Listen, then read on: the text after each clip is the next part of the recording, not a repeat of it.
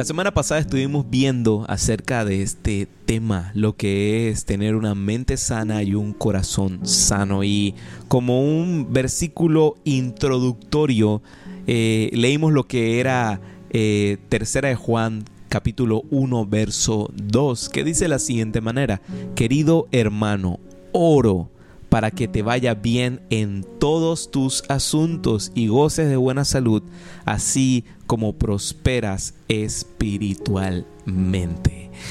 Em, a todos, a todos, a todos, y, estoy seguro, no hay uno solo que esté aquí conectado que le guste la mala vida y que le guste que le esté yendo mal. No, a todos nos gusta eh, gozar de bienestar, a todos nos gusta gozar de buena salud. Y una de las temáticas que hemos visto una y otra vez y, más en esta temporada que vivimos es el tema de la inteligencia emocional, lo que es la inteligencia emocional. Y la semana pasada dimos una pequeña definición acerca de esto que decíamos que inteligencia emocional se refiere a la habilidad de entender, usar y administrar mis emociones y pensamientos en diferentes situaciones cotidianas.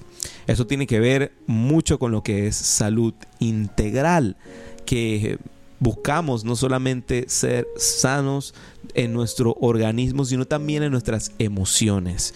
Y eso claro a través de la inteligencia emocional. Pero hay otra clase, otro nivel de inteligencia. Es lo que nos habla este versículo que ha sido como el insignia de estas últimas semanas. Dios no solo busca que seamos inteligentes en nuestras emociones, sino inteligentes en nuestro espíritu. Y a este concepto que hemos llamado inteligencia espiritual. ¿Y a qué se refiere inteligencia espiritual? Se refiere a la habilidad de entender usar y administrar mis emociones y pensamientos, ahí como te decía, todo igual a, lo anterior, a lo que describimos anteriormente, pero aquí está la diferencia, a la luz de lo que la palabra de Dios habla a mi vida, lo cual ciertamente afectará la manera en la que actúo, la manera en la que me relaciono en las diferentes situaciones del día a día, en las diferentes situaciones cotidianas. Y como decíamos, en esta nueva temporada eh, debemos no solo ver las cosas con una mentalidad nueva, sino con una mentalidad de reino, la mentalidad del reino de los cielos, es la que tenemos que tener ante toda situación, ya que el reino de los cielos no debe ser solamente una realidad venidera, algo que anhelamos en su momento cuando venga el día de Cristo Jesús, sino que puede y debería ser nuestra meta como un estado actual de bienestar al cual fuimos diseñados. El ser humano no fue diseñado para sufrir, el ser humano fue diseñado para vivir de la fuente que elimina, que quita cualquier sufrimiento. El ser humano fue diseñado para vivir en la presencia de Dios. Y bueno, la semana pasada estuvimos viendo algunos criterios que necesitamos tener claros para caminar en inteligencia espiritual, para entender este concepto de inteligencia espiritual y tener mentalidad de reino, tener la mentalidad del reino de los cielos. Y el primer concepto que estuvimos viendo es, em, que vimos la semana pasada, era cambiar mi manera de pensar. Ahora, lo que veremos el día de hoy es renovar tu mente, renovar tu mente. Es el segundo concepto que estaremos viendo en este emocional. Renueva tu mente. Y si de repente me dirías, bueno, parece similar a lo de la semana pasada. Se ve como medio igualito, ¿no? El cambia tu manera de pensar con renovar tu mente. Sí, suena como igual. Aquí como que el pastor hizo trampa. no, no, no, no, no. Van a ver, van a ver. ¿Por qué? Si hilamos fino, si hilamos fino a esto que acabamos de decir, cambiar tu forma de pensar no es lo mismo que renovar tu mente. Porque renovar tu mente no es hacer, digamos, como que un tuneo, como que cambiar aquí esta cosita y esta otra de acá, limpiar la bujía, eh, cambiar los tacos, los frenos. No, no, no, no, no, no, no. Renovar tu mente es literal colocar un motor total y completamente nuevo a la máquina. Brand new. Podemos tener la carrocería como tú la ves. Algunos tienen la carrocería más, más chévere, otros la, la tienen así como yo, golpeado por la vida. no, mentira, mentira.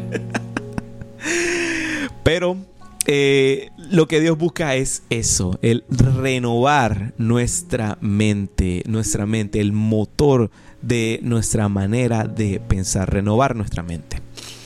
Mira, en el principio, vemos en el libro de Génesis eh, la historia de la creación del mundo, cómo se origina la creación. Y en medio de tal ejercicio creativo de Dios, no comienza a crear los cielos, la tierra, las aguas, em, los animales. En medio de todo eso, Dios crea al hombre a su imagen y semejanza, según el diseño que Él nos dio. Y según el diseño que Dios nos dio, fuimos creados al igual que Dios en varios aspectos. En uno de los aspectos que conocemos a Dios es que Dios es tres. Dios es tripartito, es tres personas, Dios Padre, Dios Hijo y Dios Espíritu Santo. Nosotros creemos eso, creemos que Dios es tres en uno, no son tres personas, sino es uno y tres.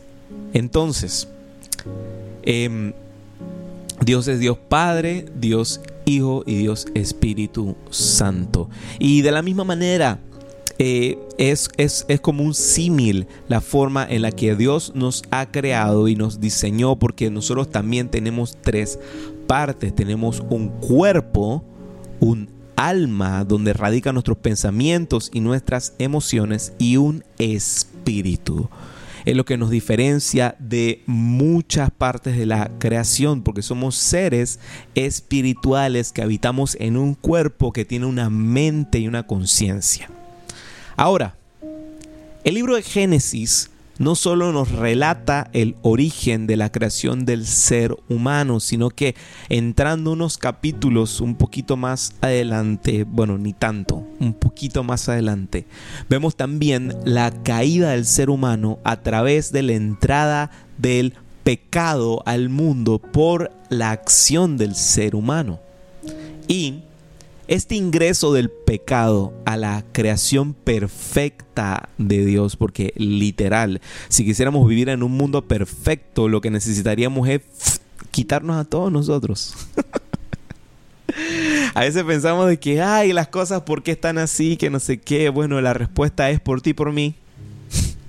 por ti, por mí, es que las cosas están como están, por el ser humano. Ahora, no todos son malas noticias, tranquilo. ya se, va a poner la cosa mejor. Bueno, eh, entra el pecado en la creación perfecta de Dios y da paso a la decadencia de todo. Y podemos verlo eh, y experimentarlo hoy en día. Eh, por cosas prácticas. Mira, a mí a veces me causa mucha gracia cuando separan la ciencia de la palabra de Dios porque no es que la ciencia esté peleada con la palabra de Dios, la ciencia evidencia muchas cosas que la palabra de Dios ya nos viene hablando hace siglos, hace miles de miles de años, lo podemos ver eh, reflejado en, en, la creación. la misma palabra de Dios nos dice que Dios expresa a través de la creación. Y este concepto de decadencia que trae el pecado en, el mundo, en esta realidad, eh, en la vida del ser humano, eh, de manera eh, científica podemos definirlo.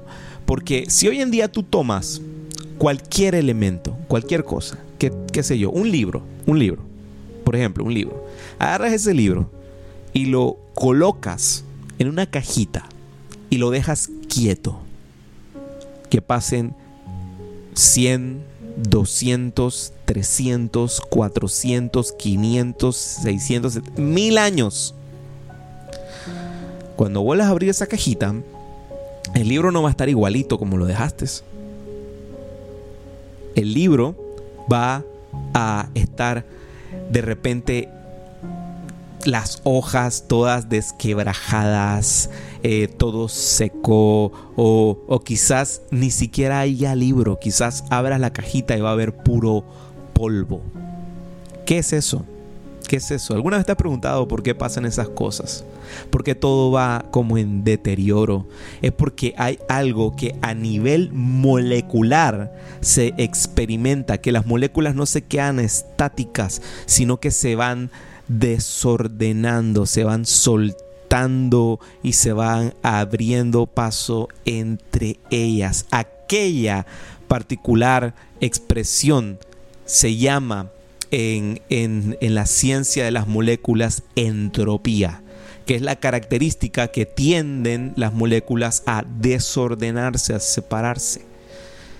Esto mismo experimenta el hombre al, al momento de aquello que llamamos muerte.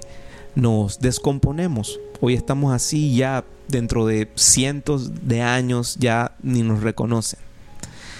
Y podemos ver eso expresado en la Biblia si vamos al libro de Génesis, en Génesis 2, versos del 16 al 17, dice, pero el Señor Dios le advirtió, puedes comer libremente del fruto de cualquier árbol del huerto, excepto del árbol del conocimiento del bien y del mal. Si comes de su fruto, sin duda morirás. Sin duda morirás. Esa frase, esa pequeña frase que vemos en el capítulo 2 del Génesis, aquella frase en hebreo significa moth tamut. En hebreo antiguo, si sin duda morirás, significa moth tamut. ¿Qué significa moth tamut? Significa muriendo morirás. En el hebreo original, ahí, lo que dice es muriendo morirás. ¿Cómo así? ¿Cómo puedes morir, morir muriendo? Suena como algo como, como que ir a cantinflas. No, no, no, no. Muriendo morirá. En otras palabras, te lo traduzco, no solo habla de una muerte física o intelectual, sino espiritual. Esta parte del Génesis nos habla que el pecado no es solamente algo que produce entropía en este mundo, sino que también produce muerte espiritual. Muriendo, morirás. A través del pecado, la muerte pasó al ser humano desde su espíritu. Primero origina en su espíritu, luego a su alma, que son los pensamientos, el motor de cómo pensamos y cómo actuamos, y finalmente se expresa en nuestro cuerpo, en una muerte física. Es por eso, y aquí es donde viene la buena noticia, te dije que no todos son malas noticias, siempre viene buena noticia, esa es, esa es la gracia, el poder del Evangelio. Es por eso que cuando nacemos de nuevo, la vida de Cristo pasa por esas tres partes de nuestro ser. Entra en nuestro espíritu, se expresa en nuestra alma, en nuestros pensamientos y lo podemos sentir en nuestro cuerpo. Vida entra en nuestro espíritu. Aquella es la fuente de vida a nuestra alma, a nuestros pensamientos. Es la razón por la cual llegando a Cristo nuestros pensamientos son transformados. Y esto cumple una función práctica. Una función práctica. La salvación es una función práctica también en la vida del creyente. Porque Constantemente nuestros pensamientos están siendo retados día a día por las cosas que suceden, por lo que escuchas en las noticias, por lo que ves en las redes sociales. Día a día nuestra alma, nuestros pensamientos están siendo constantemente retados, retados y retados. Por ejemplo, puede ser que estás viviendo una temporada en la que te está yendo fatal en tu trabajo, en los ingresos, en tu emprendimiento, no llegan clientes, no, no, no entran órdenes de compra, eh, aquellas metas que tenías eh, para este, recibir más de lo que era tu salario en compensaciones no están entrando. Y puede de repente en ese punto presentarte dos rutas hacia dónde vas a dirigir tus pensamientos, hacia dónde tu alma se va a expresar. La primera ruta es, te quejas y lamentas pensando que todo va a ir de mal en peor, o la otra ruta que sería, te paras en fe en que de este punto en adelante comenzará a ir todo de mal, porque también hay que reconocer cuando pasan tiempos malos, pero para reconocer que en fe, parándote en fe, puede ir las cosas de mal a mejor. Esa es la diferencia. Esa es la diferencia. Hacia dónde se inclinan nuestros pensamientos, nuestra alma. Una mente renovada piensa lo que Dios piensa y ve las cosas como Dios las ve. Una mente renovada es una mente que no se amolda a la manera de pensar de este mundo que siempre, siempre estamos escuchando por todos lados que las cosas van a ir de mal en peor, de mal en peor, de mal en peor, de mal en peor, pero hey, en Cristo Jesús al final no terminan las cosas mal. Por más mal que haya en el mundo, por más mal que, que, nos rodeen, que las cosas se vayan por el sumidero. Al final hay una buena noticia. Al final hay una buena noticia que es la eternidad con nuestro Señor. Al final siempre hay una buena noticia en Cristo. Una mente renovada es una mente que no se amolda aquel pensamiento de este mundo, sino que ve las situaciones y piensa en ellas con la perspectiva del cielo. Si tu papá es Dios y es quien te ha diseñado, y tu papá piensa de esa forma, has sido llamado a pensar como tu papá, caminar como tu papá y hablar como tu papá. Ahora, Sí, todo eso suena bonito, hermoso. Gloria a Dios. Pasemos ya las ofrendas. Viene la pregunta difícil. ¿Cómo lo hago? ¿Cómo lo hago? Quiero contarte muy breve una historia que verás en el Evangelio de Marcos, en el capítulo 9. Es la historia de un muchacho que estaba pasando por una situación muy complicada, muy difícil, de estar experimentando cosas eh, una enfermedad sobrenatural estaba endemoniado. Y su padre lo lleva eh, delante de Jesús con esta situación muy particular. El muchacho sufría de aquel espíritu inmundo que lo hacía eh, padecer de convulsiones violentas, no podía hablar, etcétera, etcétera. Estaba muy mal. Y mira lo que sucede a continuación. Lo vemos en Marcos capítulo 9 versos del 21 adelante. Dice de la siguiente manera. Jesús pregunta esto. ¿Hace cuánto tiempo que le pasa esto? Preguntó Jesús al padre del muchacho. Desde que era muy pequeño, contestó él, el papá del muchacho. A menudo el espíritu lo arroja al fuego o al agua para matarlo ten misericordia a nosotros y ayúdanos si puedes. Es lo que le dice este Señor a Jesús. Ayúdanos si puedes. Mira lo que le dice Jesús. Le dice, ¿cómo que si puedo? Me encanta esa pregunta. Me encanta esa pregunta porque Jesús sabe que puede, pero le pregunta a este Señor, ¿cómo así? ¿Cómo que si puedo? Pregunta Jesús. Y esto es lo que le dice a continuación. Todo es posible si uno cree. Todo es posible si uno cree. Al instante, mira lo que sucede, al instante el papá del muchacho clamó, sí creo, pero ayúdame a superar mi incredulidad. Nuevamente la pregunta, ¿cómo logras? ¿Cómo logras renovar tu mente? ¿Cómo logras tener la mente de Cristo ante las situaciones del día a día? Lo hermoso de esta historia es que nos apunta a una sola conclusión. Y mira, ni siquiera, y esto lo bello de esto, ni siquiera tu incredulidad puede ser o límite para lo siguiente. ¿Cómo lo haces? ¿Cómo obtienes la mente de Cristo y cómo obtienes la perspectiva del cielo ante las situaciones? Creyendo. Creyendo. creyendo. Creyendo. Si quieres que Jesús sea tu proveedor, hazlo tu proveedor.